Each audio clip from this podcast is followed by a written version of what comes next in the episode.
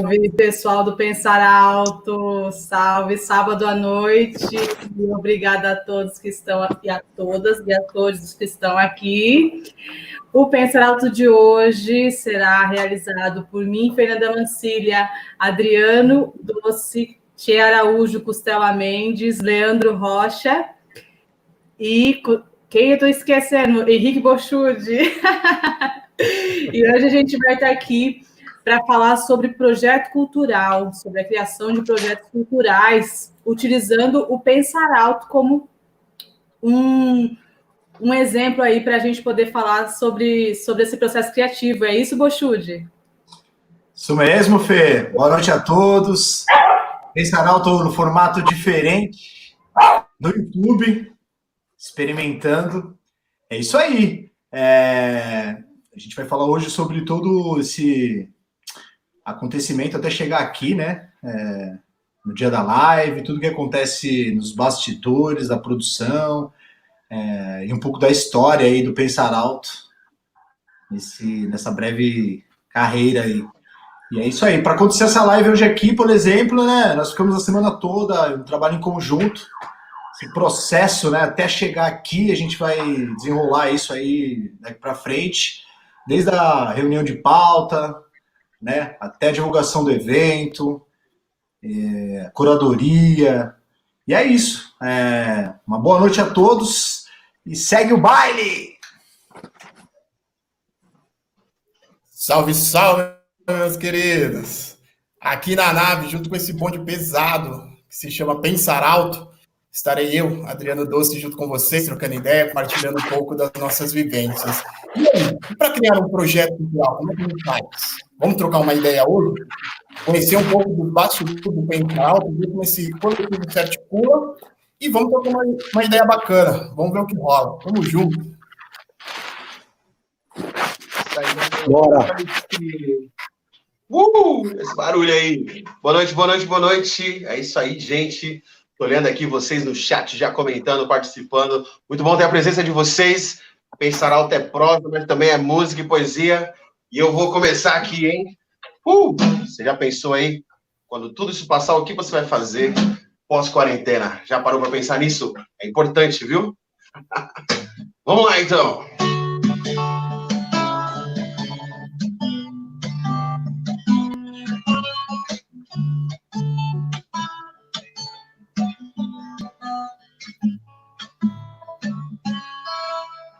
Não somos mais o era. Mas não somos quem ainda seremos. Tem um clique na minha vida às sete horas da manhã. Tava ausente, você online e eu discando a internet. Você na sala de bate-papo outra vez. Quando tudo isso passar, vamos fazer tudo que dissemos, ainda distante, aquele dia, aquela noite. Quando tudo isso passar, vou te beijar, você me beija como uma cena de um filme pra nascer.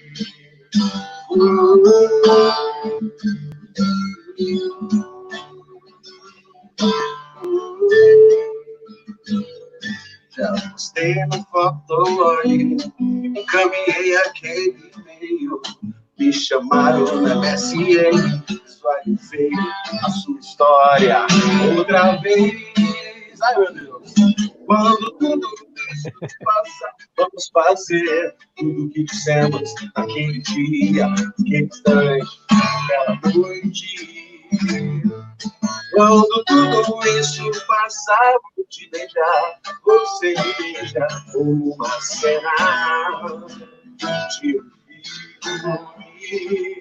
francês.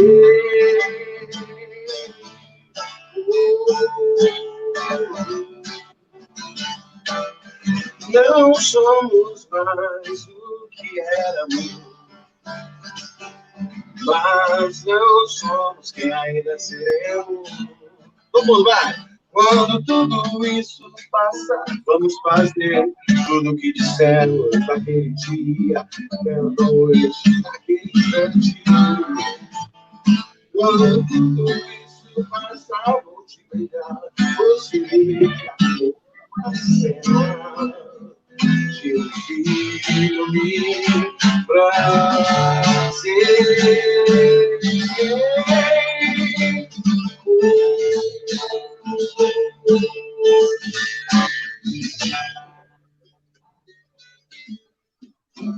Uhul! Uh, manda coração! Não, não, curte, curte. Aqui não é manda coração, aqui tem que curtir. Curte a curte a live. Boa. Boa. E aí, Fê, tá no mudo pro microfone, Fê. Tem que falar a verdade. A gente está falando aqui de bastidores, vamos falar a verdade. A cachorra estava latindo aqui, ó, enlouquecida. Eu tive que dar esse mute. Aventuras, né? Aventuras aí virtuais. Feliz de estar aqui com vocês todos nesse formato diferente. Estamos aqui, ó, para poder interagir de um jeito aqui no teste. Nunca fizemos, então, gente, perdoa aí. Acontece nos melhores projetos, né? Acontece no virtual. É isso mesmo, né? a gente veio aqui aprendendo várias coisas. Nós vamos contar aí para o pessoal as coisinhas aí, os perrenguezinhos que a gente passou. Não foi pouco, não, viu? É isso aí. Bom, para começar, a gente, a gente, vamos começar, a gente vamos, é bom, né? Nós vamos começar do começo, vamos começar do começo para falar.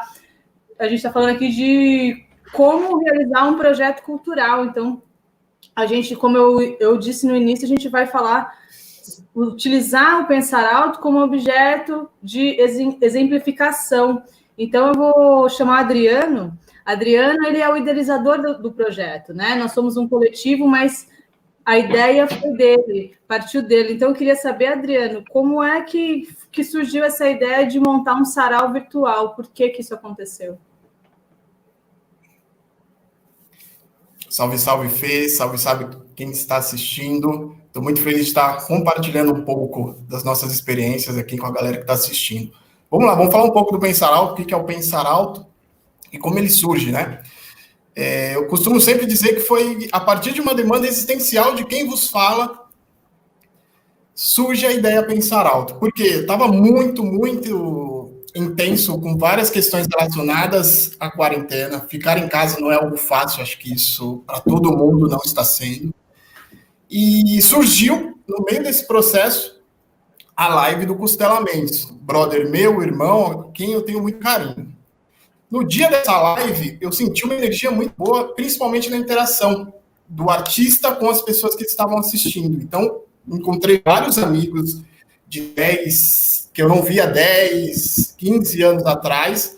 E a gente começou a interagir, mandar mensagem para o Costela, inclusive o Manda Coração surgiu ali, que era uma, a única forma de compartilhar as nossas alegrias ali para o Costela, num momento tão delicado que é a pandemia, porque eu achava que isso ia durar 15 dias, mas já está durando quatro meses. Então surgiu a ideia de criar um sarau de prosa e poesia. Como a gente iria fazer isso? Puta, precisa pensar no projeto. Não vou fazer sozinho, vou pensar nesse projeto com outras pessoas. Pensei nos meus amigos, mas pensei também nos amigos que também já têm experiência com projeto cultural. Eu já venho de uma bagagem de projetos culturais, inclusive feitos com Costela Mendes, com Tchê, com Leandro, e por aí vai. Mas, enfim, numa conversa via Zoom, não só para matar a saudade, a gente decide ir realizar um espaço de prosia virtual. Como? Não sabíamos. Vamos pesquisar. E é isso que a gente vai fazer hoje durante esse programa. É contar para vocês esses bastidores, as alegrias e as dores. Então, estamos juntos e é isso. Vamos seguir. Eu acho que, Márcia, eu acho que você respondeu um pouco, mas eu queria que você falasse, dissesse um pouco mais sobre a escolha das pessoas, né? Como é que é? Porque, assim, eu posso dizer aqui que nós somos amigos há muito tempo, né? E o nosso grupo é grande, é imenso. Mas, e eu queria saber, assim, como é que, que funciona, porque, assim, é, quando a gente faz um projeto, a gente não convida só o meu, só o amigo a amiga, né? A gente convida alguém que tem uma capacidade para realizar aquele tipo de trabalho. E como é que foi isso na sua cabeça? Enfim, não sei se foi só você, não vou dizer que foi só você. Como é que foi esse processo? Você pensou, depois outras pessoas pensaram? Como é que foi isso? Então, surgiu de novo. É, primeiro eu pensei nos amigos e depois eu pensei também na parte técnica. E pensando no talento dessas pessoas, por eu já ter trabalhado com algumas, o projeto ele foi se desenrolando a partir de conversas via WhatsApp, né, que é a única forma de comunicação que a gente tem hoje. Então, eu entrei em contato primeiro com o Costela, falando para ele, a ideia que tinha era uma outra ideia. Ele falou: Meu, vamos trocar uma ideia, vamos tentar agregar outras pessoas. E a gente foi pensando junto, quem poderia ser? Pô, o Leandro está super engajado nas redes sociais, com a própria página dele. Pô, o Tchê tem um trabalho super incrível também na área do audiovisual, o Chutes na área visual. E a gente tem a Fernanda, que já trabalhou com, com produção cultural, é repórter, então tem uma bagagem bem interessante, todos que compõem esse grupo. Inclusive eu, que sou professor e defendo uma educação antirracista. E, enfim, acho que acho que é isso. Então ali você foi utilizando as atribuições de cada um e a gente foi montando esse projeto, né? Bom, quando eu entrei, eu, é, já estava mais ou menos, eu estou perguntando e falando, porque é interessante a gente dizer como é que é isso, né? Conforme a necessidade, a gente vai a gente vai convidando as pessoas. Eu também tenho outros coletivos que eu faço parte, né? Eu tenho, por exemplo, um coletivo que, é, que só de mulheres que a gente está fazendo um documentário, e, e, cada uma delas, por exemplo, tem, tem uma atribuição que vai servir para aquele projeto. Então, não é todo mundo que sabe fazer a mesma coisa. A gente sabe fazer a mesma coisa, existe sim um, um, fio condutor ali, mas existe uma atribuição diferente em cada uma que complementa e cria o todo, né? Dá uma unidade para o projeto. Eu acho que quando a gente vai fazer um projeto, é muito importante pensar nisso. Não só em chamar o amiguinho, mas em chamar o amiguinho que tem aquela bagagem, aquela capacidade de fazer o que tem para fazer, né? Assim como a gente falou assim, é, é, para poder distribuir as atividades também, né? Porque se a gente todo mundo faz a mesma coisa, tudo fica concentrado em um só. Eu queria também que você falasse dessa questão da distribuição das atividades. É, eu sei, eu sei, eu sei porque eu estou lá, né? Eu estou para esse mas eu sei que, que quase todo mundo faz tudo, assim, acho que quase todo mundo aqui tem alguma coisa com audiovisual, com a questão de design é, educadores também, ou já passou, ou, ou está atuando nesse, nesse, nesse sentido. Mas eu queria saber assim, como é que funciona? Então, fez o grupo, pensou, fez o grupo, e aí, como é que vai ser? Quem vai fazer o quê? Como é que, como é que funciona essa questão?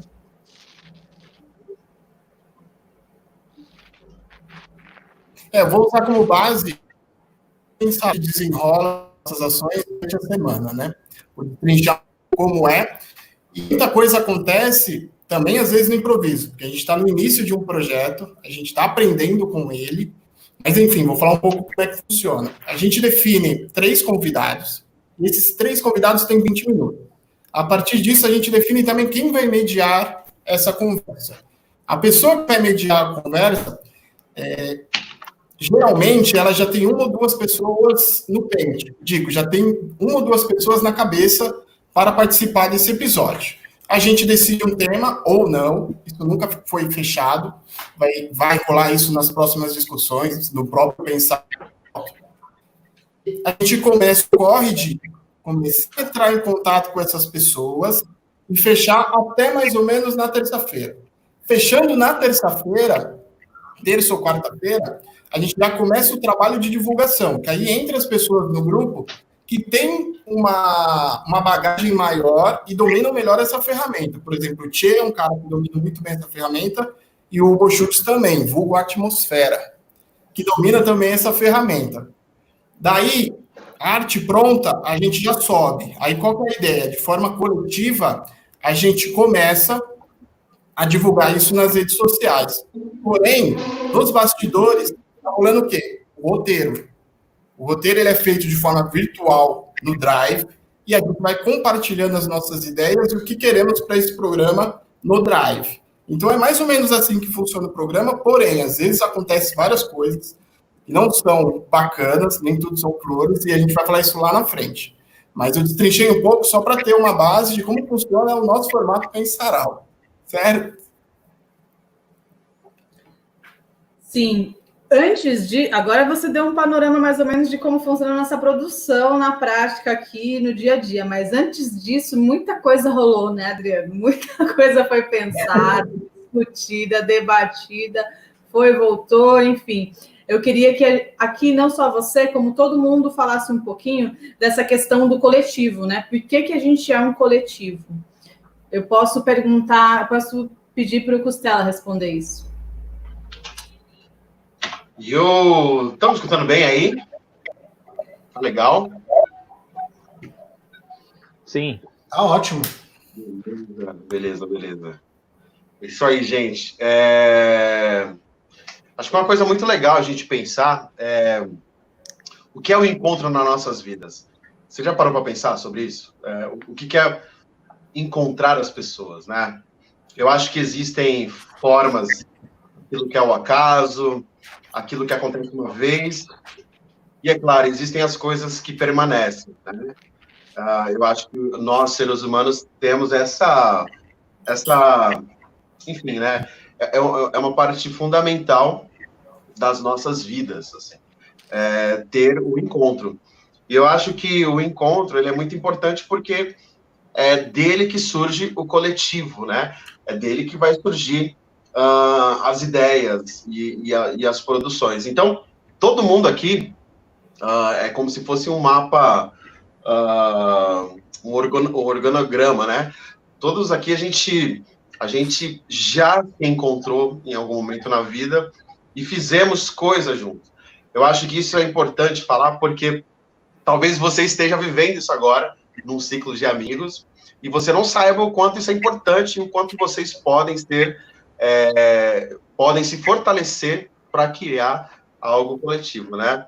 O cinema, por exemplo, ele é uma coisa uh, que ele só funciona de forma coletiva, né? Ele é, ele é, uma, é uma linguagem muito coletiva. Então, a mesma coisa também quando você pensa em criar um projeto cultural também. Então, eu acho que o mais importante pensar, uh, talvez, é, que tipo de encontro você está tendo e, ao olhar isso, é, você perceber uh, e olhar as pessoas que estão com você que possam vir potencializar alguma coisa, alguma ação, né? Talvez não aquilo que é tipo o mesmo desejo, mas talvez o seu desejo ele convença, né, a outra pessoa de estar junto com você, ou talvez ela também queira fazer algo, também esteja querendo fazer algo da mesma hora. Isso é muito importante uh, nessa, nessa comunicação. A gente vive, né? Uh, o De La Rosa já fala, já fala sobre isso, sobre esse momento é, superficial, né? A, a, relação líquida das, das pessoas, né? Então a gente tem que tomar. A, eu acho que é, quando a gente pode pensar numa proposição, numa solução de não passar por isso e, e adoecer, é você participar de coletivos. E aí a gente tem diferentes coletivos na área do, do social, do cultural, do político, uh, das coisas é, que são de ordem local a global. Então, é, eu queria é, enfatizar a importância de, de você valorizar o encontro, né? Porque ele acontece a todo tempo e talvez a gente não perceba exatamente uh, da forma como deveria. Né? É, e não é que esteja errado, mas talvez você esteja deixando passar uma oportunidade de viver uma experiência. Massa, Bochud pode falar um pouquinho disso aí também, né, Bochud? Bochud tem um. Acho que o Bochud é o cara que mais tocou em bandas assim que eu conheço. Acho que tinha uma época que ele tocava em meia dúzia de bandas ao mesmo tempo. É, essa experiência de, de coletivo também é, é muito interessante, né? Eu queria que você falasse um pouco também, Bochud. Legal, legal, Fê. Bom, eu acho que a palavra realmente que permeia tudo isso é experiência, né? É poder experimentar coisas diferentes. É, eu acho que isso é a grande, a grande sacada assim de viver e, eu acho que o coletivo é a junção de tudo isso, né? São de, de várias experiências, um lado singular e é, junta e cria essa potência, né? E, e e além de tudo isso, a gente pode usar tudo isso para experimentar coisas que, que a gente tem essa liberdade, né? O coletivo ele dá essa, esse poder para a gente, que às vezes a gente não tem em algum outro lugar, mas quando as mentes se, é, se juntam, dá esse resultado, né? Essa, essa diversidade de que o coletivo, como você falou antes, é muito legal essa coisa de cada um ser de um, de um ramo, de uma história e juntar e agregar, né? Esse formato é, é muito interessante, né? É, e, e, dizer, né, que em poucos meses, né, o que a gente não evoluiu é, com essa experiência, né, de um com o outro, tá, tá toda semana ali, a gente tem um horário, a gente é, tem as nossas reuniões, a gente às vezes estava tava mais acostumado por sermos amigos, ter um relacionamento mais de amizade. Agora, com esse coletivo de responsa, é, é, a gente conhecer o amigo de outra forma, né? Ter essa possibilidade. É enriquecedor, assim. E também dizer que são amigos inspiradores, né? Que facilita tudo, né? É, as coisas já vão andando por si só. É, a sinergia é muito importante, né? E esses negócios das bandas, assim, era, que acontecia, assim, era... Esse era o tesão na época que eu tinha, assim, era de experimentar. Eu gostava de... É, gosto ainda, né? De tocar com as pessoas, de sentir a, a, vibe de cada um, assim. É muito legal, assim. Você, Costela sabe disso, já é, tocou e toca com muita gente, né? A gente poder trocar essa vibração com pessoas diferentes. É um, é um grande barato isso. A música possibilita isso, né? Como acho que o teatro, essas artes que você envolve o coletivo, né? E troca essas experiências, é, é enriquecedor. Eu acho que é, essa é a palavra que permeia, além do coletivo, né? Acho que é experiência, porque a gente adquire experiência para experimentar. Boa, gostei disso. Cheio dos bordões. Cheio do Henrique, vixe, pensar alto já veio aí do Henrique, dando uma conversa de todo mundo, né? Mas a palavra surgiu ali, ó, da, da mente desse cara. É incrível como ele é rápido, sagaz, sagaz nas palavras. É, falando de coletivo, eu acho muito interessante é, o resultado, assim, de, do, do processo de de escolha.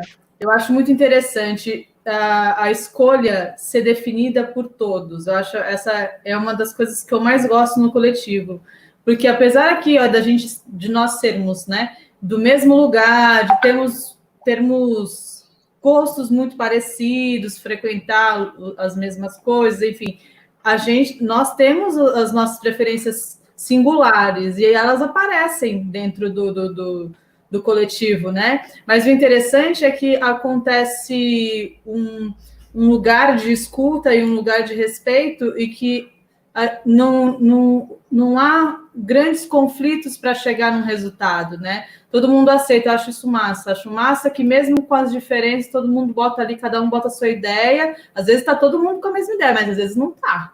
Às vezes tem tensões, sim, mas o resultado é, do, é, da maioria. Eu acho isso incrível. Eu acho a coisa mais interessante. e obriga a gente também a se movimentar, né? Obriga a gente também a refletir depois e, e, e ver outros lados, ouvir outras, outras formas de pensar, né? É, Para dar uma quebradinha aqui, a gente mais adiante, eu queria que o Adriano tá, tá, ficou de, de mandar uma poesia. É isso, Adriano?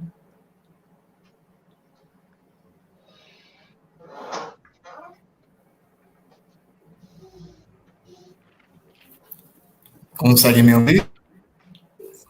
Tá tranquilo? Vou mandar um salve. Querido, eu separei uma poesia desse livro que eu usei no episódio 000 do Pensar Alto. E hoje eu escolhi a poesia do Francisco Alvim. Ela tem tudo a ver com as inquietações que eu falei para vocês lá no início da minha fala. E coloco ela como muito importante para a gente continuar o nosso projeto. A gente sabe que tem muita coisa para ser conversada, mas acredito que a poesia tem tudo a ver com as inquietações que eu tenho e que vocês também tiveram quando eu levei a proposta para vocês. Ela se chama Disseram na Câmara. Quem não estiver seriamente preocupado e perplexo não está bem informado. Ela termina assim.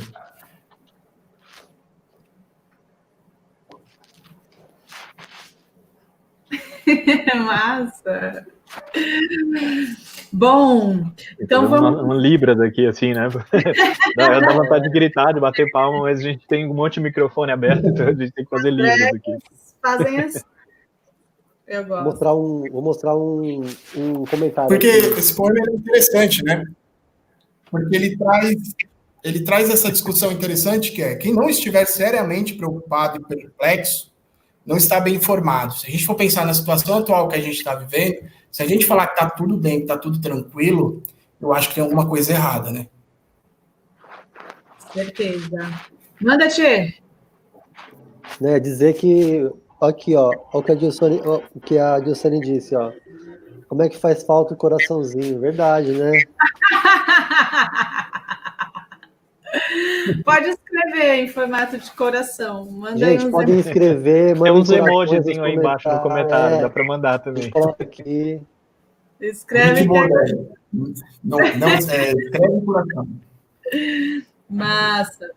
Bom, aqui eu estava falando que cada um tem uma atribuição. Eu, por exemplo, sou jornalista, trabalho com audiovisual, já tem uns 10, 11 anos mais ou menos que eu faço isso.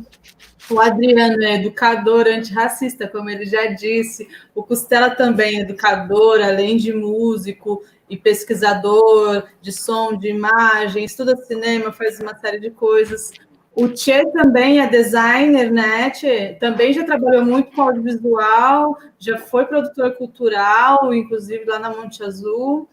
É, o, o Henrique é designer também, trabalha com direção de arte, é músico, o Leandro é publicitário, poeta, também é músico, então aqui todo mundo ó, faz um, um, um, bocadinho de alguma coisa. Na hora de pensar na, na, identidade visual, é óbvio que a parte mais grossa ficou ali, concentrada no Che e no Bolshude, que, que tem maiores atribuições para poder realizar isso, mas todo mundo foi ali falando alguma coisa. Eu queria que vocês falassem como é que a gente chegou nesse resultado, nesse formato é, de identidade visual do pensar alto.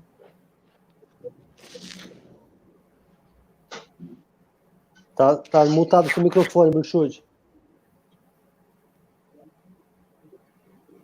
Chama. Desculpe, gente. Fala aí, Tia. Explica aí, explica aí. Boa, boa. Vou falar então um pouco. É... Eu sou designer digital, né? Então a minha, a minha, os meus estudos em design sempre foram mais voltados para interface, não tanto para a marca. Então quem propôs realmente a marca, assim, a ideia da marca e também o nome, né? É, foi o Buxude. Então foi uma alegria enorme assim trabalhar com ele, pensar isso. E para além da marca, né, a gente não tem só o logotipo, né? Que é o passarinho, o nome. A gente também tem toda a parte de linguagem visual, como a gente ia trabalhar com Instagram, enfim, a gente tinha ali alguns desafios de criar as peças de stories, os posts, né?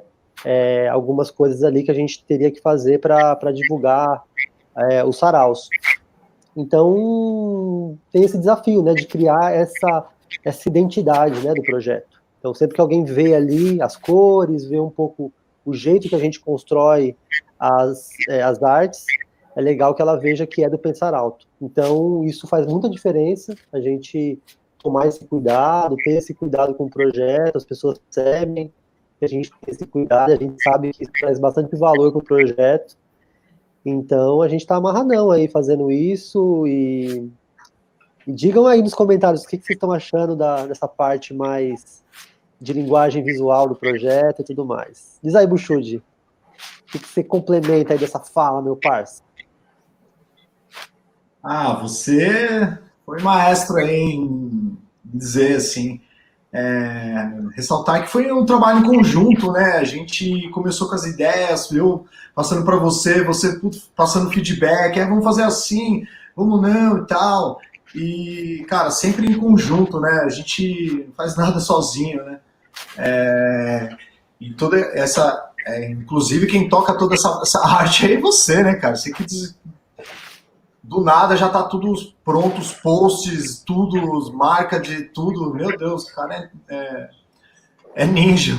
Então, assim, é, eu acho que um coletivo que, que, que, assim, esse coletivo eu acho que é muito sortudo por ter essa capacidade da gente, né? Cada um tá num, num, num segmento, numa área que, que, que eu faço sempre a brincadeira com a mão, né? Sempre, cara, agrega, cara, amarra, é, é e aí, nesse caso, para a gente acaba sendo fácil, né? Eu acho, com, com, com essa galera, essa diversidade que tem, é, acaba sendo mais de boa. Então, é, a, a, o pessoal também sempre opinou, puta, mas isso aqui, aquela, aquele brainstorm que a gente queria, puta, mas a marca fora, o passarinho, não, passarinho, e aquela aquele brainstorm, assim, eu acho que isso que é o que, é o que vale, o coletivo, todo mundo falando, abordando, dando sua opinião, é, tendo voz mesmo, né? Acho que o coletivo tem essa, essa coisa que é a hierarquia horizontal, que todo mundo é a mesma coisa, né, cara? Que é o que devia ser pro resto da, da,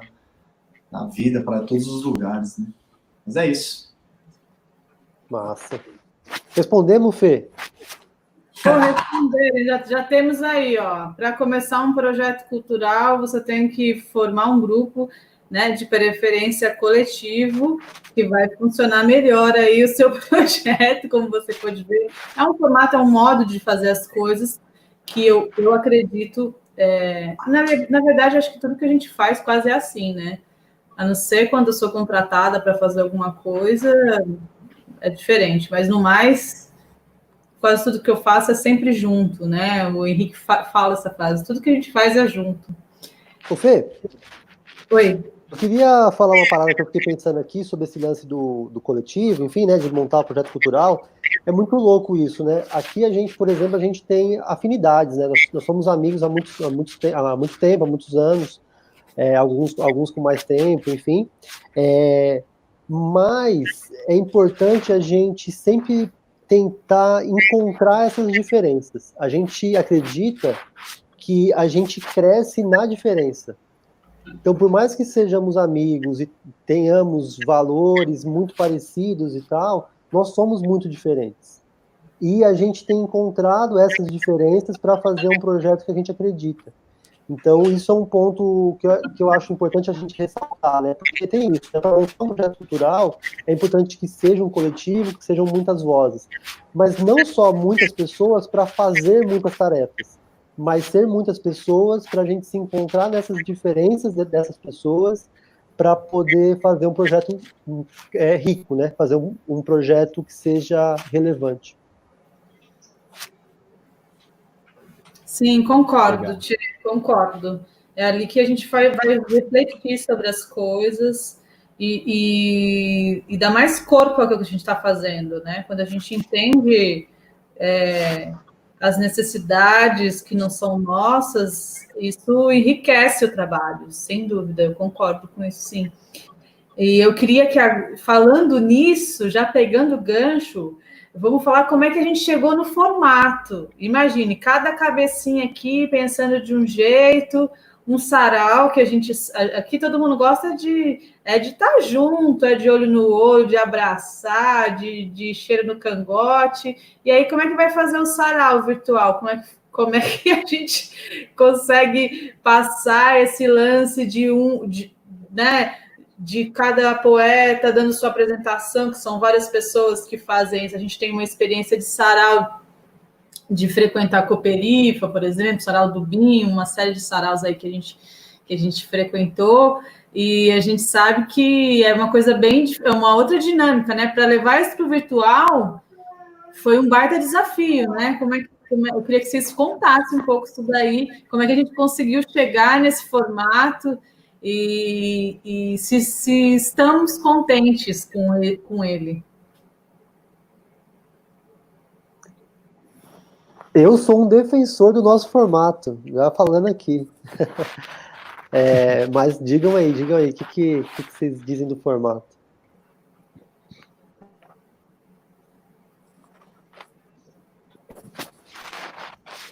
Eu vou falar um pouco sobre como eu imaginava, né? O formato é totalmente diferente do que eu imaginei no início e também hoje. Eu não sou super defensor desse formato, eu gosto bastante. Mas o formato que eu pensei no início quando eu liguei para o Mendes, falando sobre a ideia, era que fosse um sarau musical, onde ele sempre estivesse tocando músicas e convidasse algumas pessoas para interagir. Acho que essa parte de interagir é o que a gente usa hoje no nosso projeto, não só a parte dele com a música.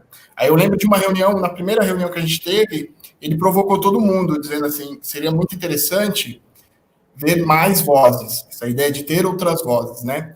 Depois de uma, de uma reunião intensa, super, super bacana para definir várias coisas, enfim. Mas a ideia inicial não era essa. Hoje é, um, é uma ideia bacana, que a gente gosta bastante, a gente discute sobre essa ideia.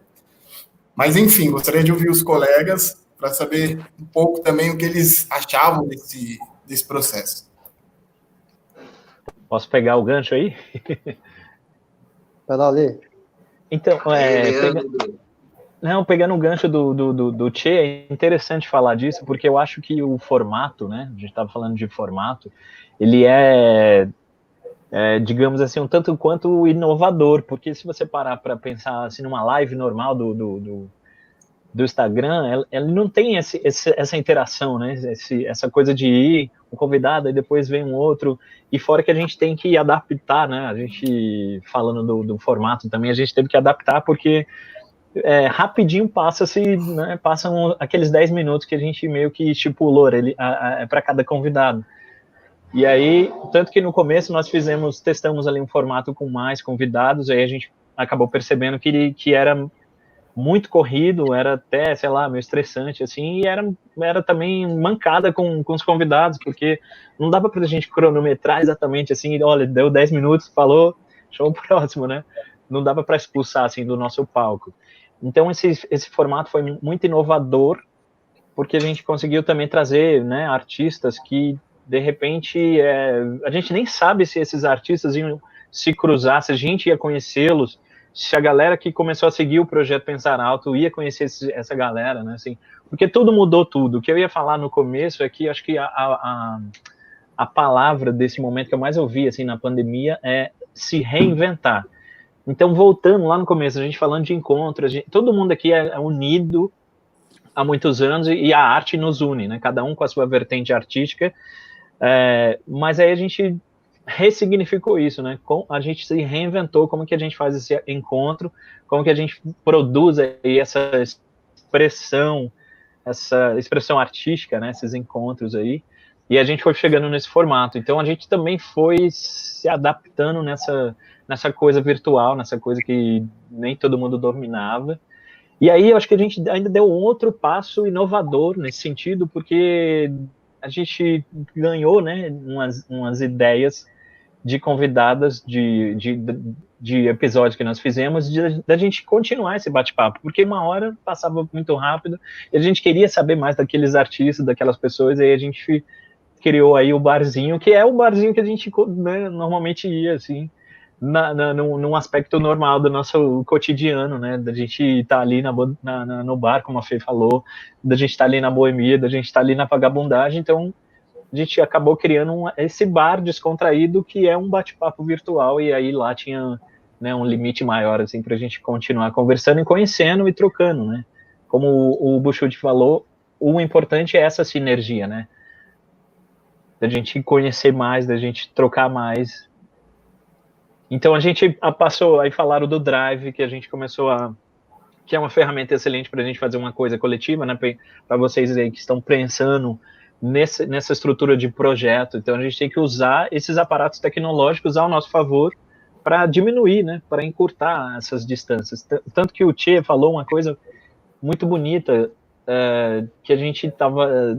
Como era? A gente estava isolado. Não, a gente está no no distanciamento social, mas não assim presente, né, na vida de um outro assim. Então a gente começou a saber. Hoje a gente está aqui pela primeira vez no Instagram, no, no YouTube. A gente sempre fez no Instagram. Então a gente está testando coisas novas. A gente começou a fazer muita reunião no Meet que a gente nem conhecia, no Zoom e estão aí em busca dessa dessa expressão, né? foi muito importante, eu acho, para a gente enfrentar aí esse, esse período muito sombrio que foi a pandemia, né? E eu acho que a gente conseguiu levar alegria aí para muitas pessoas que estão seguindo o bonde. Muito legal o que você está falando, Lê. Foi bem isso mesmo, deu um resumão bom aí. E lembrando que o, o bar ele foi criado pela Cissa e a Andressa, né? Ela, elas participaram do primeiro episódio e a gente, no calor da emoção, falou assim: gente, mas é rápido, não sei o que. Ela assim: ah, eu me sinto contemplada se vocês fizerem um bar, gente. Lá dá para trocar ideia e desse bar, gente, mas rende, viu? Rende muito, a gente aprende muito. Na, na verdade, em cada, em cada a gente aprende muito em tudo, a gente vai falar muito disso depois. A gente aprende desde a, das nossas reuniões dentro do coletivo, no processo de produção, em pesquisa e tudo mais. A gente aprende com os convidados que vêm dão aulas incríveis, né? Daquilo que eles fazem, que eles trabalham, que eles pesquisam. E a gente tem um curso de extensão que é lá no bar, que lá todo mundo troca ideia com todo mundo, cada um vai falando das suas experiências. É muito enriquecedor. É muito enriquecedor. Essa é a parte mais incrível que tem dentro desse coletivo. O aprendizado ele é constante. E eu queria que a gente falasse aqui também, antes de finalizar essa primeira parte, que é de idealização, planejamento, a questão do conceito é, a gente tem um, uma escolha né, para trazer pessoas né, para a curadoria, tanto dentro de temas ou não, que a gente não tem um, um, uma definição se tem tema ou não, às vezes tem, às vezes não tem, e também os convidados que a gente faz. É, queria que vocês falassem por que, que a gente escolhe pessoas que, que são artistas independentes com alguma representação política, social ou cultural? Acho que o Costela pode responder isso, que ele, que ele falou bastante sobre isso no início. Bora, Costela, no passe. E aí, gente? Estão gostando disso aí, meu? Quero ver mais participação no, no chat aí de vocês. Tem uma galera escrevendo aqui. Muito bom, muito bom. É, eu acho, cara, que.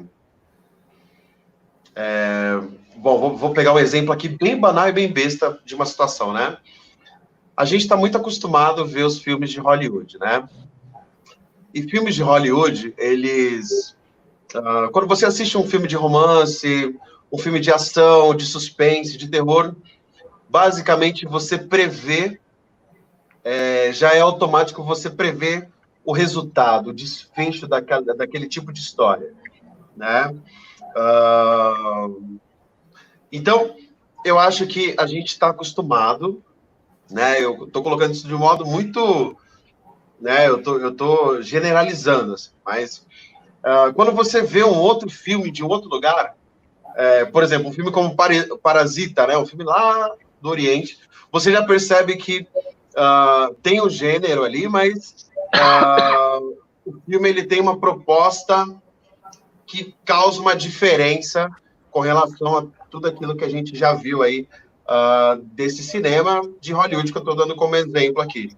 Né? Não é à toa que ele ganhou o Oscar em várias categorias. Mas eu não quero falar de cinema aqui, eu estou dando um exemplo uh, que quando a gente traz um artista, um ativista, uma pessoa uh, que faz, por exemplo, arte periférica, uh, que defende uma causa, que trabalha ali no escritório, mas toca o violão e pensa no bordão para compor frase e poesia, eu acho que é uma oportunidade, uma experiência, né? Volto a falar de novo sobre a, a experiência, né? uh, de a gente ter um acesso a outro tipo de informação.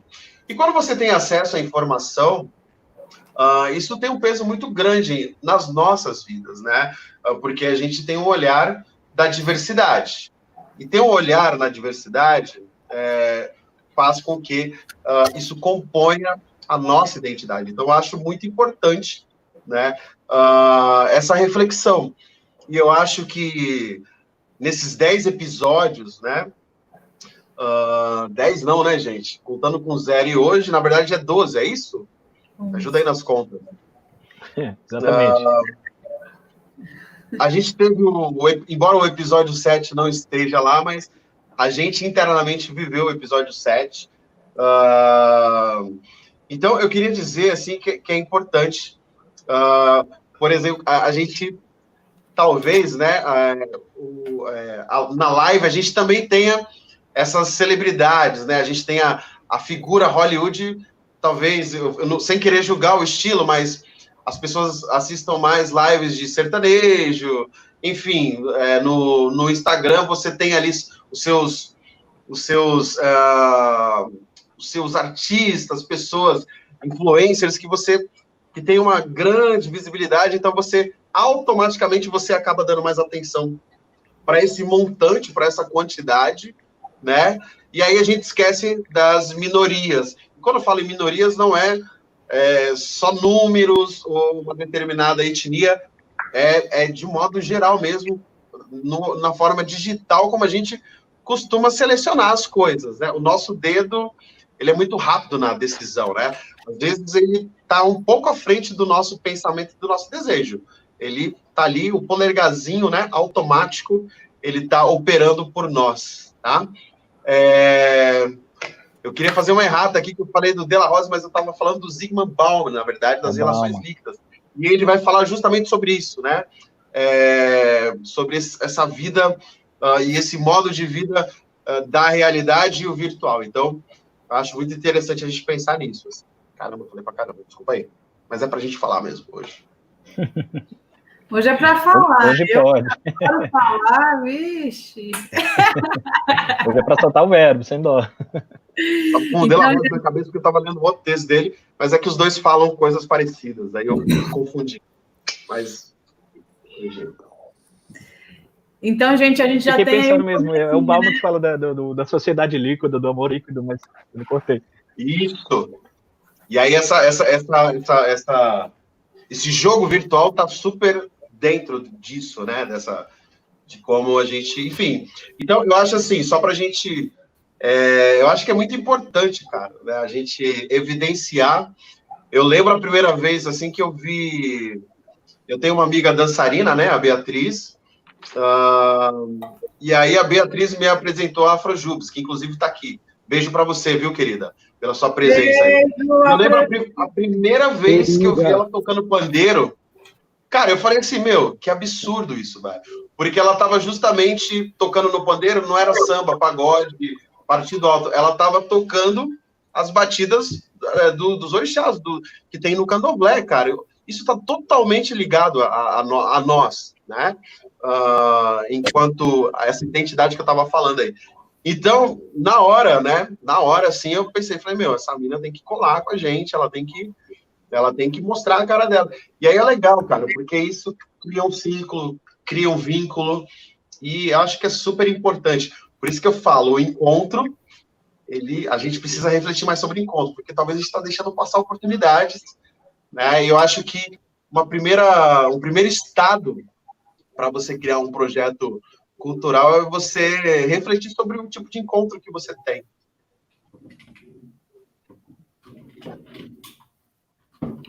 É isso aí. E, bom, o que, que eu queria falar aqui? Eu queria falar sobre o. Bom, a gente planejou, teve conceito, teve identidade visual, teve formato, pronto, tá aí, temos tudo aí. Chegamos, no, chegamos na ideia de que, que, que, o interessante seria trazer pessoas que, estiver, que tivessem esse perfil né, de, de serem super talentosas, mas que estão aí no corre, que são independentes e que muitas vezes não têm a visibilidade que merece. Aqui a gente pode contar com pessoas com talentos incríveis.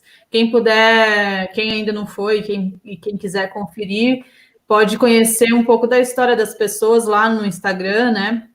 Que a gente tem, tem lá cada convidado que, que, que, participou dos episódios junto com a gente. E são, são pessoas talentosíssimas, de trabalhos incríveis mesmo. A Pamela aqui mesmo está falando que, além, além de, de, dessa necessidade que a gente teve de criar esse grupo, a gente está levando informação, está plantando sementes, é isso, Pamela? Verdade, plantando sementes, sim, e, e, em nós também. Porque aqui, como eu disse, o processo de aprendizado é, assim, feroz, é constante, é incrível. Essa, essa parte é muito boa, do conhecimento é muito boa. E dos encontros também, como o Costela está falando.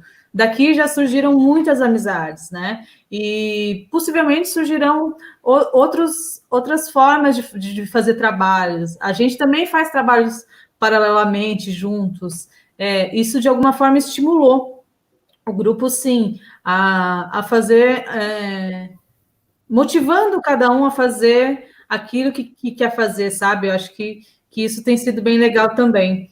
Bom, visto que a gente tem aqui esse panorama tudo criado, agora vamos lá para parte de produção, vamos falar na prática mesmo, uma coisinha bem rapidinha aqui, para talvez não se estender tanto. Que, bom, então a gente já sabe o que é, já sabe como que vai ser, o formato, coisa e tal. Opa, o Tia vai falar ali rapidinho. Fê, não, eu queria, antes da gente é, pegar essa, esse, comentário do Renan aqui, meu amigo, um beijo para ele, tá lá de Fortaleza assistindo a gente. É, antes da gente entrar nesse assunto um pouco mais, né, elaborado, de produção e tudo mais, vamos responder essa pergunta aí, quem tiver a fim de responder. É colocar aqui na tela, aqui, ó. Bom, eu queria, eu queria responder, e aí eu acho que tem muita gente.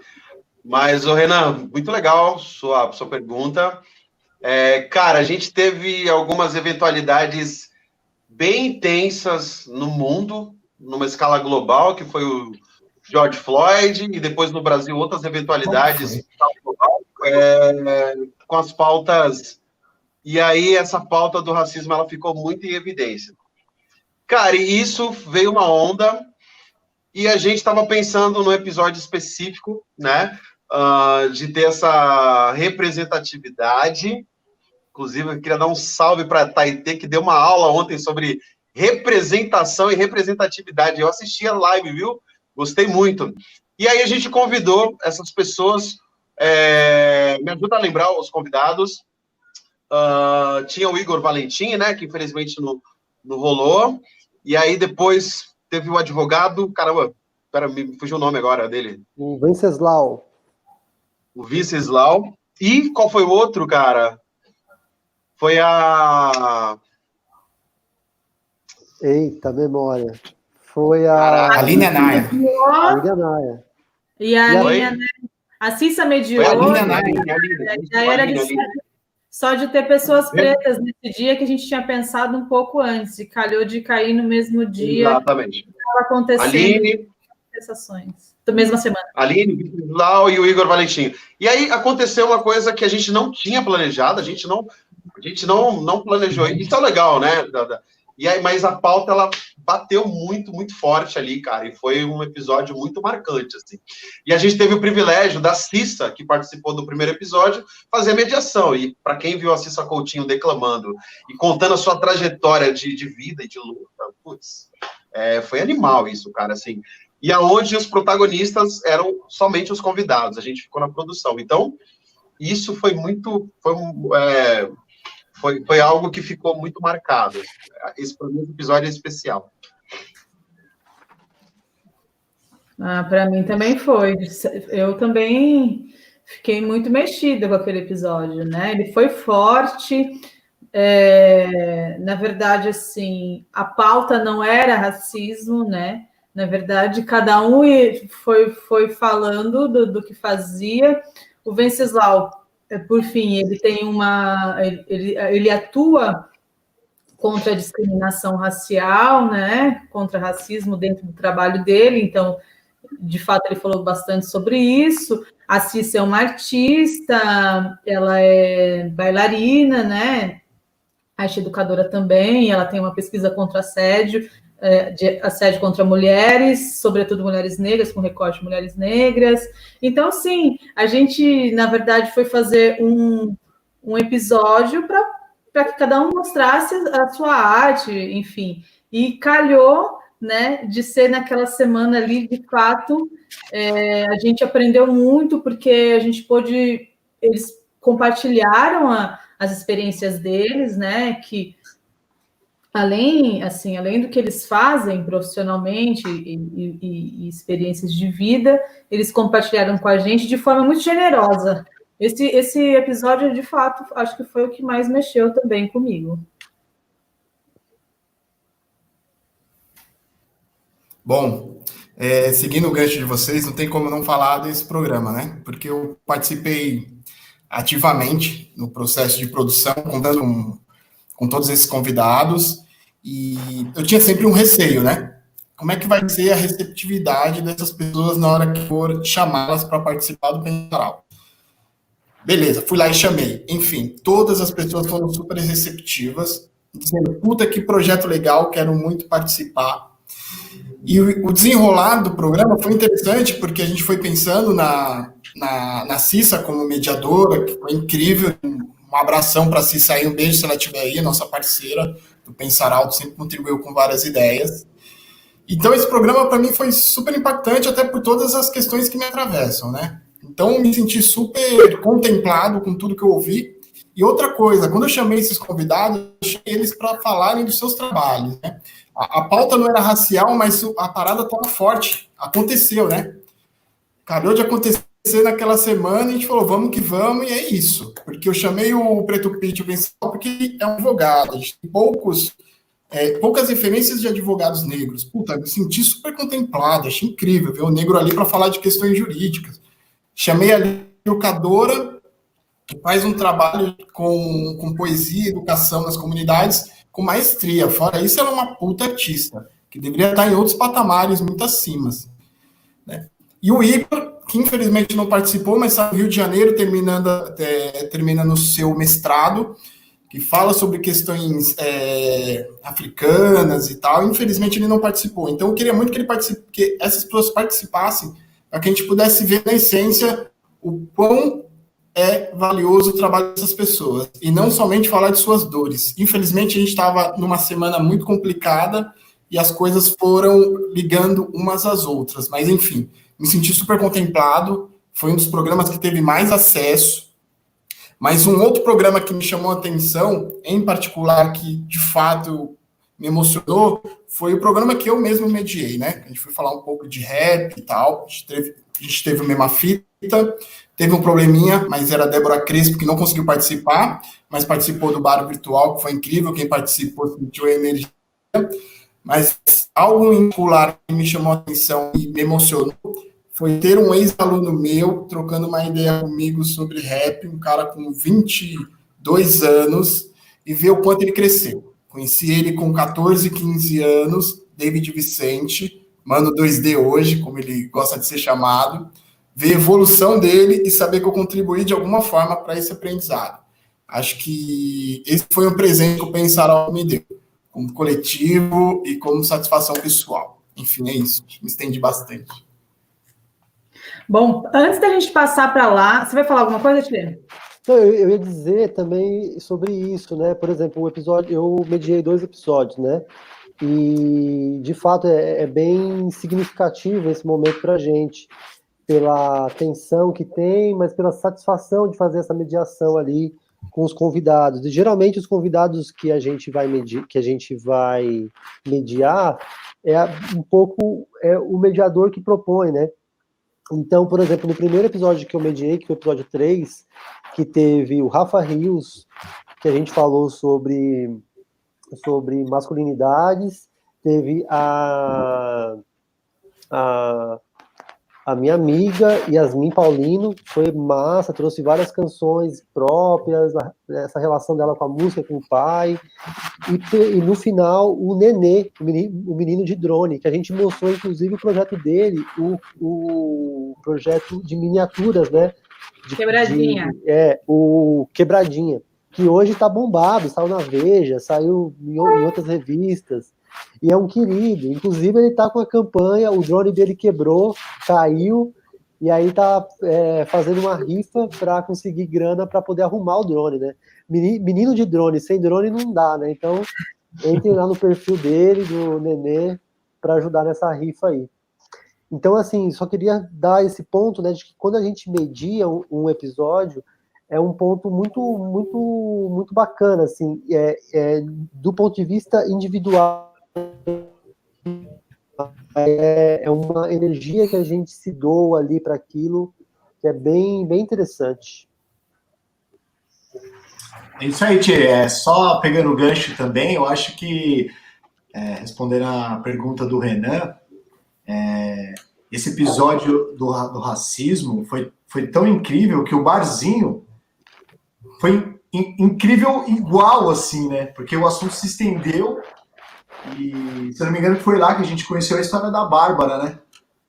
Uma história incrível, que eu fiquei assim, realmente é, emocionado, chocado, é, meu, com tantas sensações assim, uma menina extremamente é, forte, assim, nova e olha, uma história incrível.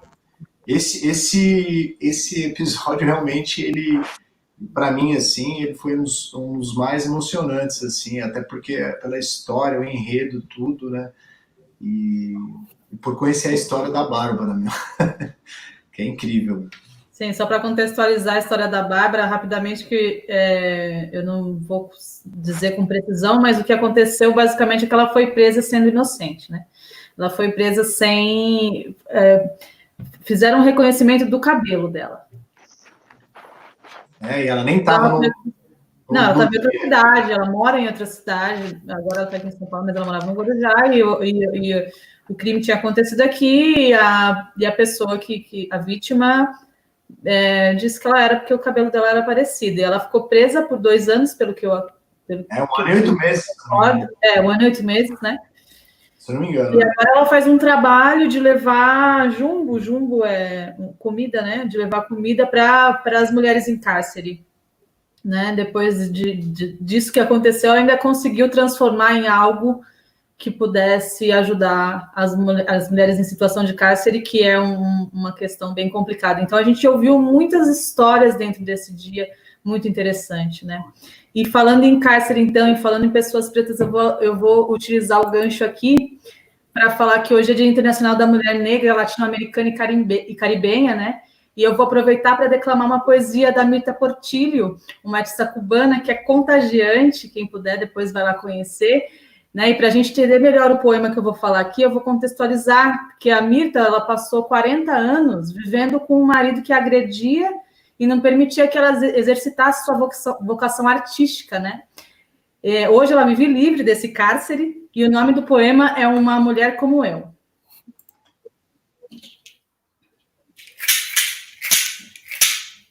Uma mulher como eu achava que sua flor já definhada não renasceria nunca. Uma mulher como eu não concebia o riso secreto dos amantes a cumplicidade, o gozo.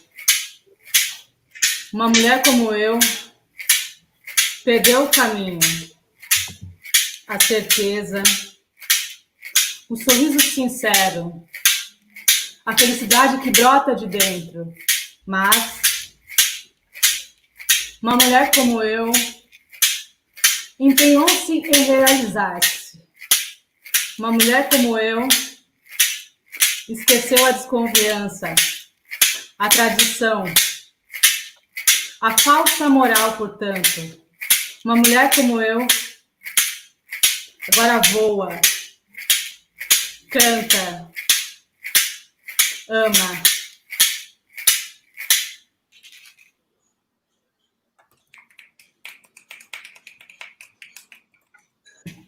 Deu para ouvir? Sim, sensacional. Vá conhecer a Mita Portillo. É, é 73 anos, cheia de vida, muito linda. É louco, chama. Bom, é, alguém lembrar também que ontem é aniversário. Então, lembrar também que ontem é aniversário do Solano Trindade, 102 anos.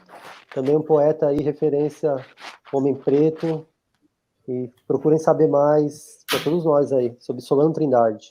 Um abraço a toda a família. 102 anos.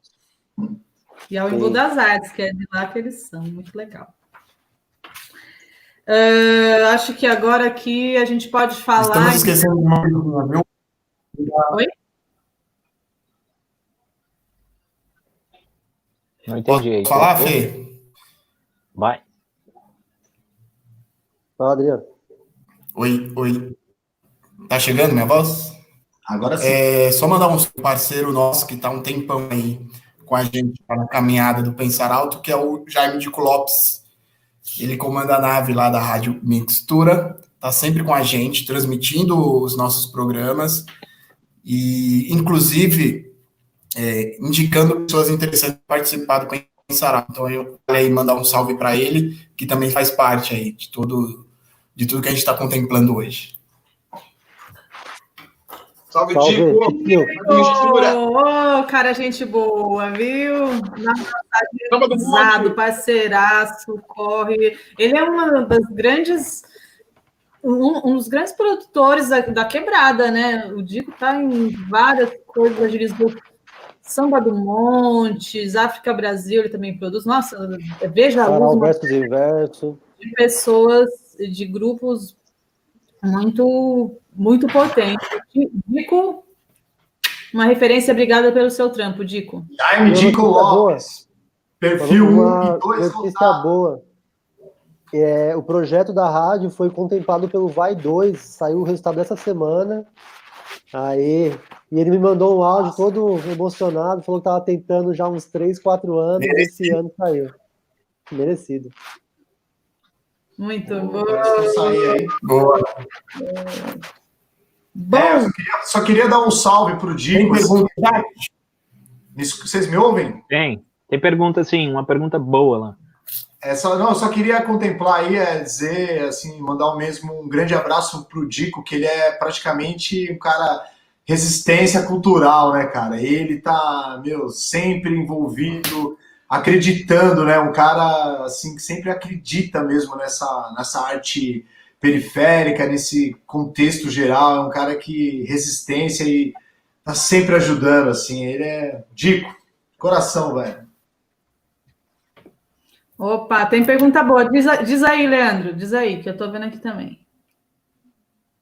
É essa? Pra gente. É, da Pamela aí, tem uma pergunta massa aí pra gente. Tem uma pergunta, a Pamela diz. Como vocês abordam os convidados? Como é feito o convite? Vocês chegam a uma proposta de assunto já fechada? Ou o convidado chega junto na parte de criação do episódio? Acho que eu posso dizer, responder essa pergunta, porque eu faço mais ou menos. Eu já trabalhei com um programa de televisão, né?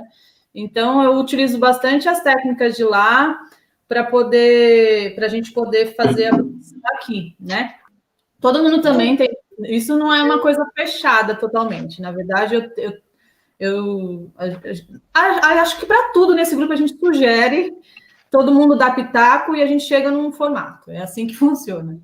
E, e com para convidar para convidar as pessoas, acho bom, digamos assim, primeiro a gente pensa no, no episódio, né? Acho que a gente pode, já vou, vou falar aqui tudo. Primeiro a gente pensa no episódio, ah, o episódio 1. A gente vai falar? Ah, a gente não vai falar de nada. Quem que vai mediar? Isso é importante. Aí a gente fala assim, ah, vamos... quem vai mediar? Ah, sei lá, Fernanda. Fernanda vai mediar. Aí, ah, o que, que nós vamos falar? Ah, eu, que... eu tenho artista tal para trazer, estou pensando Natal, Natal, Natal. É... Aí, às vezes, a gente vê que, de repente, por exemplo, o episódio que, o primeiro episódio, o episódio que eu mediei, eu quis trazer só mulheres. mas cada uma tinha uma atribuição, né? É, elas não vieram falar de feminismo, elas vieram. A, Cissa Coutinho, por exemplo, é, é a bailarina que a gente já comentou aqui, e, e também educadora, enfim. Ela tem a pesquisa que eu falei de assédio contra mulheres, com recorte de mulher preta e mulheres negras. E aí, quem mais que eu trouxe? Nossa, que nem lembro. Alessandra, a Andressa é, Nishiyama, que tem, que, é, que tem pesquisa em cultura popular. E quem mais? Meu Deus, é muita gente. Hã? A Kika. A Kika, a sereia vulcânica, a Kika é uma querida. A Kika também é uma artista, arte educadora, uma mulher trans. Foi um dia assim super enriquecedor. Então, é, a gente primeiro pensa na, na, na, nos artistas que a gente quer trazer, né? Pensando na primeira, segunda e terceira opção, né? É, porque pode ser que a pessoa não possa, enfim, por isso que também, também a gente trabalha... Afrojubes também, Fê, nesse dia. Teve Afrojubes, ah, foram quatro, né? Esse ainda era é. quatro. Meu Deus, foi uma correria, meu Deus, eu fiquei louca. Afrojubes é uma percussionista, percussionista que o Costela comentou aqui, incrível, vixe, a gente ficou babando nesse dia. E professora também de pandeira. Professora de pandeira. A, não, e a, é, sei lá quantos anos a Flor tem, ela não tem, não tem nem 25 anos, com certeza. Deve ter uns 21 ou 22. É super novinha e super, super talentosa. E aí, e aí, então, a gente pensou nas convidadas, então, nesse caso, nas convidadas, e aí eu vou lá e falo, olha aí, a, a, as que eu conheço, eu falo, oh, Cissa, Cissa é minha amiga, né, também. Ô, Cissa, a gente está fazendo assim, assado cozido e frito, e nesse sábado a gente vai fazer, você topa? Topa, beleza. Os que eu não conheço, aí eu vou tentando contato de outra forma, man, a gente manda é, tudo explicado, o que é o pensar alto, quem que a gente é, e o que a gente vai fazer e como vai fazer. Então, esse é o primeiro contato. A gente fala o que, que é e, e o que, que por que, que a gente está querendo convidar essa pessoa. Ela aceitou, aí depois a gente vai lá e troca ideia com ela. Ó, oh, então, é, você, eu gostaria que você dissesse o que, que você gostaria de falar. A gente não vai com, a gente não dá para a pessoa, não determina o que ela vai falar, né? Ela tem uma série de trabalhos que ela faz e às vezes ela quer falar de uma coisa, uma outra coisa, né? A Kika, por exemplo, ela é, po, ela é poeta também, né?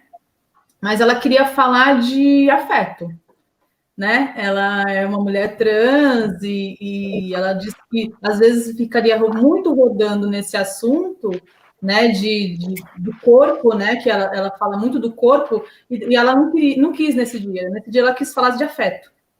Então a gente deixa livre para a pessoa. Ela definindo o que ela vai falar, a gente troca uma ideia dentro daquilo, sabe? Para poder bolar umas perguntas para essa pessoa. Então eu vou precisar de saber um pouco da vida dela. Ou eu faço isso trocando ideia pelo telefone, né, pelo WhatsApp, enfim. E também vendo as coisas que ela faz. Vou pesquisando na internet, vejo lá, aqui tem uma série de vídeos, uma série de coisas, tinha quase tudo lá, e eu não precisei quase nada. Enfim, aí existe essa pesquisa até a gente chegar no resultado final, mais ou menos, de bolar ali um roteirinho com algumas perguntas para cada pessoa. Eu não sei se eu respondi tudo. Se eu não respondi, alguém complementa aí, por favor. Não, eu queria falar um pouco desse lance é. se, se, é fechado ou não, né? É muito, a gente não fecha um roteiro muito completo, até porque é pouco tempo. A gente tem uma, uma linha base, assim, do que vai ser falado no episódio, e muito vem dos convidados, sim. Assim, isso é importante a gente ter esse frescor ali do episódio, a coisa que acontece na hora também, a gente preza é, um pouco por isso, mas a gente não deixa também totalmente solto, porque a gente tem um tempo limitado, então a gente quer ser bem assertivo aí no episódio. Era isso que eu queria complementar só. Zailando. Não, acho que vale a pena também ressaltar que durante as nossas reuniões, né, do, da, da produção, a gente acabou, é, acho que tendo umas outras visões de umas coisas, né, por isso que Seis Mentes trabalhando é, é excelente nesse quesito, porque a gente acho que acabou até desconstruindo algumas coisas. Então, por exemplo, ah, o Costela é músico. Ah, então vamos chamar o Costela porque ele vai falar de música. Mas espera aí, quem é o Costela, né? Vamos falar um pouco mais dele como essência, vamos, vamos ver o que, que ele tem, o que mais que ele faz. Dei o exemplo do Costela, né, mas a gente falou bastante sobre né, algum convidado, de repente ele fala sobre uma pauta, ou ele defende uma, sei lá, uma bandeira, e a gente falou, não, vamos, vamos fazer um negócio diferente, né, sei lá, já fala direto sobre aquilo, vamos ver o que é, o que mais que tem para contribuir, né, então acho que nunca foi nesse, assim, tão fechado, né, e, com, e nem, nem, tão solto como o Tia acabou de dizer. Isso acho que abriu mais leques também, né, mais possibilidades para a gente conseguir até mesmo enxergar mais coisas, né? Esse formato aqui, por exemplo, é, é, foi, eu lembro que o Tia falou bastante nisso, umas reuniões que é, nesse formato a gente aprende, eu acho que o Adriano comentou também, a gente aprende a ouvir mais o outro, né? Porque senão as, as falas saem todas atropeladas e, e, aí você precisa ter mais resiliência também, né? de, de, ouvir, de captar, de entender a mensagem e tudo mais. Isso foi muito bom, acho que pra gente, né? Mas eu não sei se estou dando um, um spoiler do que a gente vai falar lá na frente ou não. Bom, eu só queria deixar assim. É, Tem um ponto. Calma aí, Adri. Quem, quem vai? Quem é, vai? Só um ponto interessante, Bochu, desculpa. Pode ser eu? Só um ponto interessante que vale como dica para quem está pensando em escrever um projeto cultural é muito importante que, que tenha um documento, alguma coisa que mostre um pouco dos princípios do projeto, o que, que o projeto tem como premissa, apresentar para esses artistas. Isso ajuda bastante na hora de convidá-los, porque aí a pessoa vai se identificar ou não, então você já consegue ter uma resposta mais imediata. Você não gera dúvidas na pessoa, pensando num formato que acontece toda semana. Se a gente fizer, a gente pensou em fazer dessa maneira, que isso também ajuda a ter retornos positivos. Acho que é isso que eu queria trazer. Bom, é, em questão, respondendo ainda a pergunta da Pamela e, e tendo essa visão geral, né, acho que cada um, a Fê, ela teve um jeito de, de, de fazer a produção assim, que virou tipo meio que nosso, nossa base, né, para seguir a produção. Mas eu, quando fui mediar o meu, eu tive alguns estalos, assim, meu mediar o programa, que quando eu fui fazer meio que a, a conversa, meio que o elo com essa galera, eu, eu fui, eu, meu programa era sobre o grafite, que era assim, a gente não teve tantas vezes, se eu não me engano, assim, é, programas específicos, a não teve esse do racismo, esse do grafite, não lembro se teve mais que a gente meio que segmentou o assunto, né?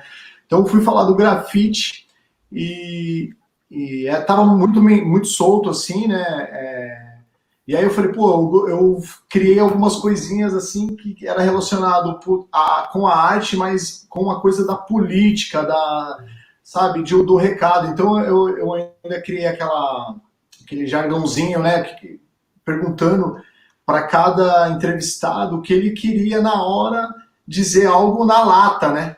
Algo que seja um recado, assim, né? Era um, uma, uma brincadeira, assim, que a gente é, isso é de cada um, né? Eu acho que a gente tem essa liberdade de cada um que vai mediar o programa tem um, um pouco a linguagem, tem esse, esse, essa coisa particular de, de dar esse segmento e, e fazer o programa, assim, é, é muito, muito aberto, assim, é muito legal isso aqui no Pensar Alto.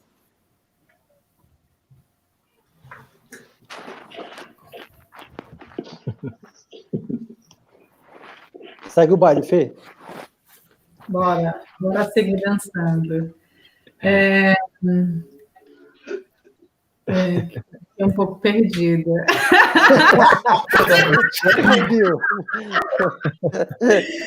Tem roteiro, gente. Deixa eu falar uma coisinha aqui enquanto a Fê se recupera aí.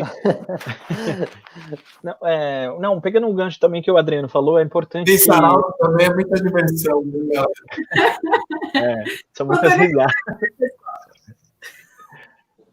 É, aqui a gente está no formato com seis, né? Um sexteto aqui, mas pode ser um número que for, assim, para quem está começando a fazer um projeto. Acho que a coisa mais importante é, é que, que todas as pessoas envolvidas, né, sem exceção, eles estejam assim na mesma onda, na mesma vibe, porque senão o negócio não vai caminhar, né? Se uma pessoa, sei lá, está não bota fé, tá muito do contra, acho que não soma em nada assim no projeto, né? Então as pessoas é, essa vibe como um todo, ela precisa estar super alinhada, né? Viva, acho que dentro das pessoas, senão tá, corre-se o risco de não ter, é, sei lá, não ser muito proveitoso, né? Como um todo, para a equipe, né?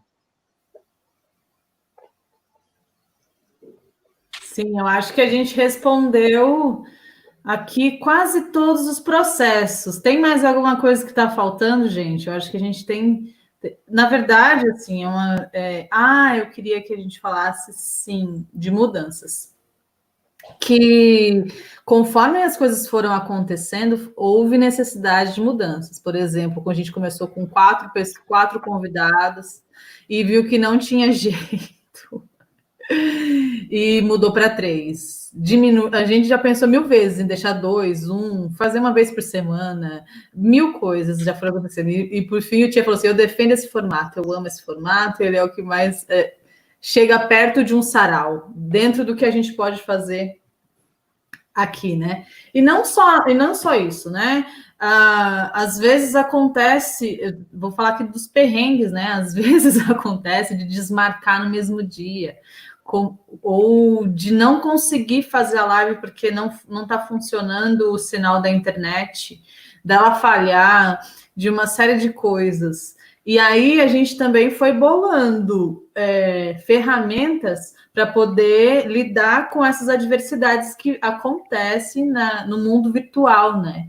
E não dá para prever, então tem aqui as coisas que não são previstas. É importante também considerar essa parte, assim e é, ficar atento. Eu acho que tem mais, o que é mais legal nesse grupo aqui, que ele é rapidinho. Aconteceu um problema, rapidinho já resolve. Todo, todo mundo já se junta, já fala alguma coisa, já tudo, tudo, o que um não pensou, o outro pensou, e puf, já resolve. Acho massa. Acho que a capacidade de, de, de, de, trazer soluções também é importante, né? Porque se ficar, igual o Lê está falando ali, se ficar na, batendo na tecla, com teimosia, querendo controlar, que é uma coisa. Assim, todo mundo tem suas nuances de querer controlar as coisas, né? Eu sou muito controladora, eu acredito.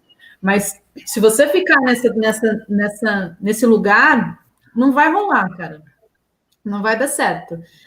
O coletivo é bom por isso, que você tem que fazer um exercício da para poder entender que aquilo não é seu. É de todo mundo. Legal, Fê, muito bem apontado mesmo. Acho que é que a gente pensa alto, né? Por isso. É. Essa ah, coisa dos né, da produção, né? De fato é, é isso, porque é, problemas sempre vão acontecer, né? De fato. É, e a gente está sempre insistindo no formato, nessa produção, a gente vai aprendendo. Então, por exemplo, né, a gente está fazendo uma live numa, numa rede social que dá problema, que cai, às vezes tem a questão da conexão. Então, a gente já tem um protocolo do que fazer quando começa a dar vários problemas com algum convidado. Então, tira, volta depois, já avisa, chama o próximo, depois volta. A gente foi entendendo como fazer para ganhar tempo e foi se aprimorando. Claro que tem muito aí pela frente, né? Mas a gente conseguiu usar aí esses episódios que a gente já fez para aprender com eles, para ir é, deixando esse formato cada vez melhor, né? É, é, são esses os aprendizados que a gente tem diante desses perrengues que vão surgindo. Chama. É, eu queria E a importância do coletivo tá aí, né, A importância do coletivo tá aí, né? É super importante que todo mundo esteja. É... Estão me ouvindo? É muito importante que, que o coletivo ele esteja coeso, né? Todo mundo se entendendo. Porque na hora que começa a pensar alto, tem que rolar até o final, independente dos problemas. Isso a gente tem como premissa. Eu lembro, por exemplo, do episódio sobre que acabou virando um tema sobre racismo. Uma puta chuva, não parava de chover. Aí a questão do preto pit direto e a gente vamos mandar. E a galera que estava interagindo com a gente pode seguir, pode seguir. O Igor havia me mandado mensagem dizendo que não iria conseguir. Então, na hora que, que o Preto Pit entrou, eu mandei uma mensagem para a Aline, que também tinha participado, falei: você quer entrar e ficar mais 10 minutos? Ela falou: topo. E é assim: a ideia é manter o programa do começo ao fim e, e ter os grupos de apoio. Enquanto você está mediando, os seus colegas estarem atentos para solucionar qualquer problema. Perfeito. É, eu queria falar uma coisa aqui sobre esse formato, né? Um, vendo que tem 10 espectadores aqui com a gente aqui no nosso presente. E eu, eu queria que vocês escrevessem no chat. A gente acabou de fazer um ciclo de, de episódios, né? Um, eu queria perguntar para vocês o que vocês imaginam daqui para frente, né? O que vocês gostariam de ver é, enquanto atuação do Pensar Alto. Uh, isso é uma provocação mesmo. Estou quebrando um pouco aqui o, o, o, roteiro, mas eu gostaria que vocês participassem desse chat aí, escrevessem. Isso é muito importante para a gente nesse momento. E por que eu estou falando sobre isso? Né? Uh, por conta desses comentários sobre o formato. Uh, a gente a gente tem um grande desafio, né, cara, de de preservar as conquistas, mas também de não se acomodar, né? De não é, se sustentar na zona do conforto, né? É, é importante a gente ter o desconforto também da mudança, né? De, de melhorar e de, e de seguir em frente, né? Vale lembrar também que o pensamento é uma coisa que surgiu é, no, num processo de no modo de vida de, de pandemia, né? Onde havia uma situação e como se dialogar de um jeito diferente, né? Através de alguns eixos, né? Político, cultural, social, enfim, uh, afetivo, entre outros. Então seria legal ouvir de vocês aí, uh, ler, na verdade, né? Nesse momento, mas a gente está num momento decisivo também com relação a isso, né? Estamos numa encruzilhada, o que eu acho muito importante nesse momento, né? E como diz aí o nosso querido Nelson do Cavaquinho, né? E aqui eu tô com a minha, tô com a presença da Elza aqui do meu lado, que está fazendo live hoje também, né? O sol há de brilhar outra vez, e com certeza esse momento que a gente está vivendo também, ele, ele é passageiro. E o Pensar Alto, ele tem asas, e asas foram feitas para voar, né? Ai, que Caramba, lindo. lembrei do, Toma. lembrei do Percebendo Olhares, Adriano. Olha isso, velho. Chama! Puta que foda, velho. Gente, acho Me que. Lembrou gente... de um projeto que a gente teve há mais ou menos 10 anos atrás. Olhar fotográfico, né? Olhar decisivo, não era isso? Uma frase que tinha lá? Era, se chamava Percebendo Olhares, né? Uhum. Era um trabalho com fotografia, fez esse experimento com, a, com, com um grupo de crianças na comunidade Penha. Foi super interessante, foi teve muitas tensões também, éramos bem novos, mas aprendemos muito, né? Eu acho que muito que eu estou trazendo hoje para o Pensar Alto, é, eu aprendi naquele projeto, que foi o primeiro que a gente fez, né? Inclusive teve participações do Tchê aí na parte de escrita, na época. Se lembra, Tchê? Lembro.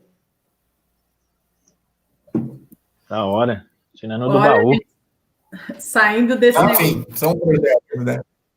Vagabundos, né? Ei, ei, Adriano, vagabundos, a gente lá, eita, nós aqueles tempo atrás, todo mundo em outra vibe festas a rodo, sem projetos, né?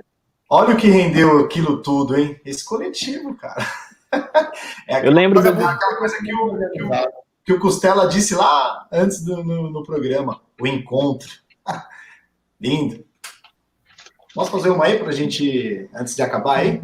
Demorou. E só para só finalizar aqui, uma questão que a gente não tocou e que eu vou falar que é importante, não é, para todo projeto cultural e, na verdade, para tudo que você for fazer. Né? Aqui nesse projeto, a gente tem é, como conceito é, privilegiar as pessoas dando conforme a sua representatividade.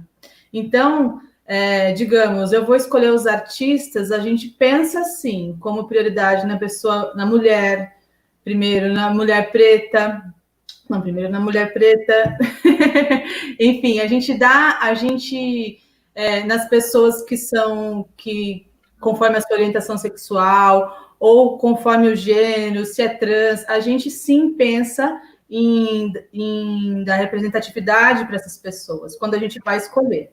Eu esqueci de falar isso, de mencionar, assim, não é porque a gente é super legal, não, é porque é nossa obrigação. Então, vocês aí, quando for fazer as coisas, quando for fazer um projeto, ah, vê se você não está colocando pessoa branca, vê se você não está colocando só homem nas coisas que você está fazendo, né? Amplie um pouco mais esse olhar para que todo mundo possa ter seu lugar, porque tem gente muito talentosa e simplesmente ela só, ela só não, uh, a gente só não está dando espaço para elas, está só usando do nosso privilégio. Então, a gente tem essa preocupação também. Agora, dito isso, a gente pode finalizar aí mandando o nosso rap. Manda aí você o seu, o Henrique, e depois o Lê também, né? Lê ainda não, não, não tem. E o Tchê, falta vocês três. Não, só, só reforçando isso que você falou, Fê, que realmente isso tinha que estar assim bold, né? Se fosse ilustrar isso, teria que ser em bold. Realmente a diversidade, cara, fazer esse exercício que é, tem que ser feito. Eu acho que assim, a gente tem que procurar essa diversidade, a inclusão, é, ter esse olhar. Tá, tem todo mundo aqui, tem. É, eu acho que é, isso é uma mensagem, isso eu acho que é uma das coisas, é o DNA do Pensar Alto, né? É, essa diversidade, a inclusão, trazer todo mundo. E eu acho que você foi muito feliz em lembrar isso, que a gente já ia passar batido.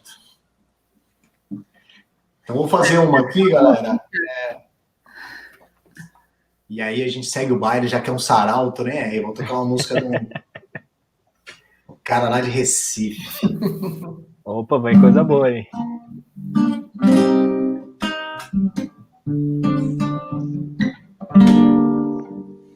Nego, esse meu apego é foda, eu sei. Mas que talvez eu possa te entender. Cego, não te nego toda vez que vem. Mas é tão doído depois do prazer. E tudo fica pra depois. Que há uma neve entre nós dois. Preciso, meu Narciso, de você. Mas você é tolo por vezes cruel. Tem medo do fogo, mas não vai pro céu. A tua sorte é meu querer, pois tua língua é meu prazer. Narciso, meu Narciso é você. Narciso, meu Narciso é você.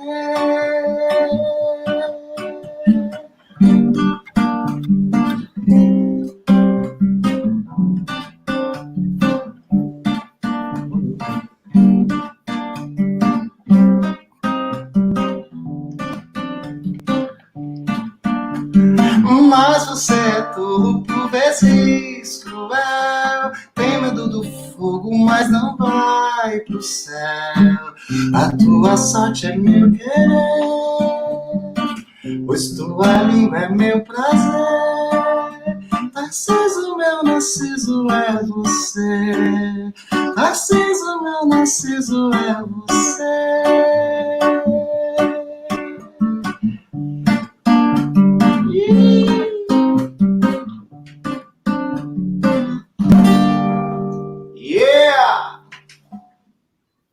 Epa! Manda coração. Ah, amor. Que bonito, Henrique. Manda coração aqui, ó. Que que é isso, hein, meu batana? Bom isso. Não pensar, eu, a primeira vez que eu vi o de tocar um violão, cara, o meu batera aí tocando violão, ele, ele soltou esse talento aí no pensar alto, né? E no churrasco mangaçado. Mas publicamente, assim, ó, para o Brasil inteiro. Né? É a primeira vez. Não, vai você, vai você. Pelos vagabundos ilimitados produtos. Vixe. Olha que saudade dos vagabundos, viu? Eu queria falar, é, eu queria falar uma poesia, cara, minha, do, aqui no finalzinho, né? Que, que é assim, a gente nunca está ausente de quem está presente em nós. Para compilar esse final. Eita, que bonito, gente. Vocês estão inspirados, hein? Escute, vamos Bora. fechar isso aí. Rapidinho aqui. Ó, vou deixar aqui aberto para todo mundo para eu falar. Seguinte, ó, primeira coisa, mandar uns recadinhos. Sigam é, o projeto Sarau das Pretas. Hoje elas lançaram um livro maravilhoso com 30 artistas, 30 mulheres pretas. É, lançaram hoje. Vá lá no Instagram delas, que tem o livro fresquinho, dá para comprar, enfim. E também indicar um outro projeto muito massa chamado Ressignificando Masculinidades. Esse arroba, segue lá no Instagram. Também é um projeto muito legal, um grupo de homens para discutir as masculinidades. E aí, eu vou falar aqui um, uma, uma, parada que eu escrevi há um tempo atrás, é, que não tem nome ainda. Seguinte. Antes de você falar, vou rapidamente te interromper só para dizer uma coisa que perguntaram aqui e a gente não respondeu. O Rodrigo Scavon está perguntando se Pensar Alto vai continuar presencialmente. Sim. Não sabemos. A gente vai contar isso no próximo episódio. Eu posso adiantar que já conversamos sobre isso várias vezes. Vai lá, Tchê. É, Vamos fechar no Allianz Parque. É. Sem spoiler. Sem spoiler. Muito bem, vamos lá, ó. Seguinte, ó, como é que é que eu escrevi aqui? Tem umas pretensões aqui, mas vamos lá. Vim para falar da escuta. Que paradoxo, falar da escuta. Ela não é fuga, escuta é encontro. Não é adjetivo, escuta é verbo. Não é fala, escuta é escrita. Não é borracha, escuta é cicatriz. Não é sobre o outro, é sobre si. Não é ele, é ela. Não é dogma, é tato. Não é topo, escuta é chão. Não é sim, escuta é dúvida. Não é afirmação, escuta é só escuta, é só escuta, só escuta. Não é o que se vê, escuta é a palavra escrita. Não é discurso, escuta é presente. Não é multidão, escuta é silêncio. Não vem, escuta se faz. Não é saber, escuta é afeto. Não é vídeo, é foto. Não é sobre, escuta é com não é palanque, escuta é respiro. Não é o que acontece, escuta é sobre como nos acontece. Não é ponto, escuta continua. Eu me calo, aí sim, escuta é fala. Chama. Cara, que, que da é hora! É que da hora! Eu acho que esse poema resume é, a maior afetividade aqui desse grupo. Escuta. Que é a escuta. Da hora, da hora. Parabéns, tio. Vai estar tá na. Posso dar só um recadinho que a gente esqueceu? Manda, manda, manda, manda. É, mandar um salve aí para um grupo que, que, sempre acompanha a gente, que é a galera do Bikers Cascatinhas, parceiros aí, há um bom tempo. Queria deixar isso claro aí para gente porque alguns amigos acabam esquecendo em algumas lives, mas acho legal a gente terminar o programa mandando um salve e que amanhã tem, com todos os cuidados. Olha o tio lá, sensacional, hein? Travou da roda gira. É isso? Como é que, que se despede? Pessoal, então é isso, né, galera? A todo mundo a todos nós aqui, como coletivo, a todas as pessoas que participaram. Muito legal, mandando perguntas, mandando seus corações de outras maneiras. Fazer uma pergunta: a gente se vê aqui no YouTube da próxima vez?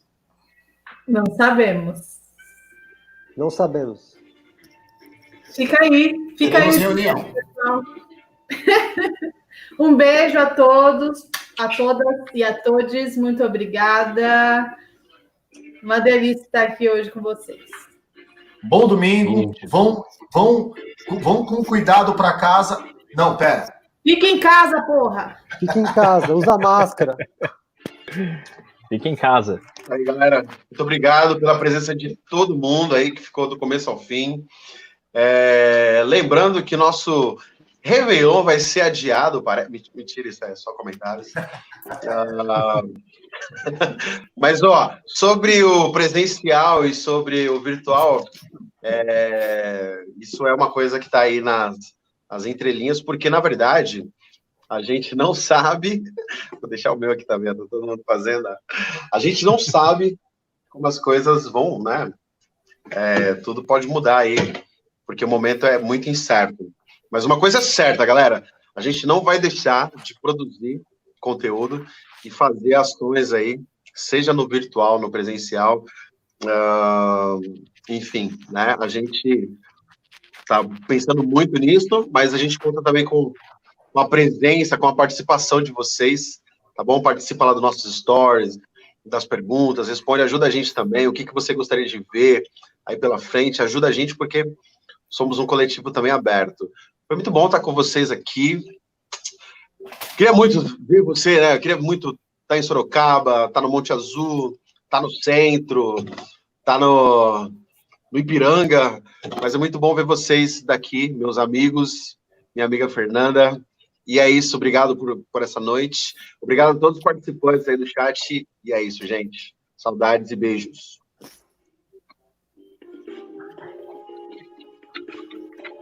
Que lindo, Paulo.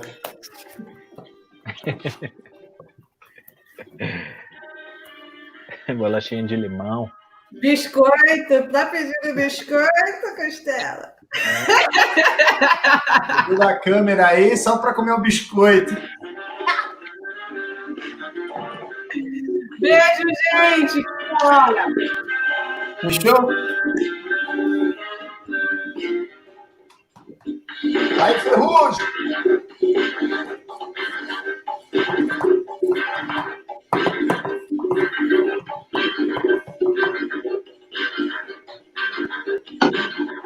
Thank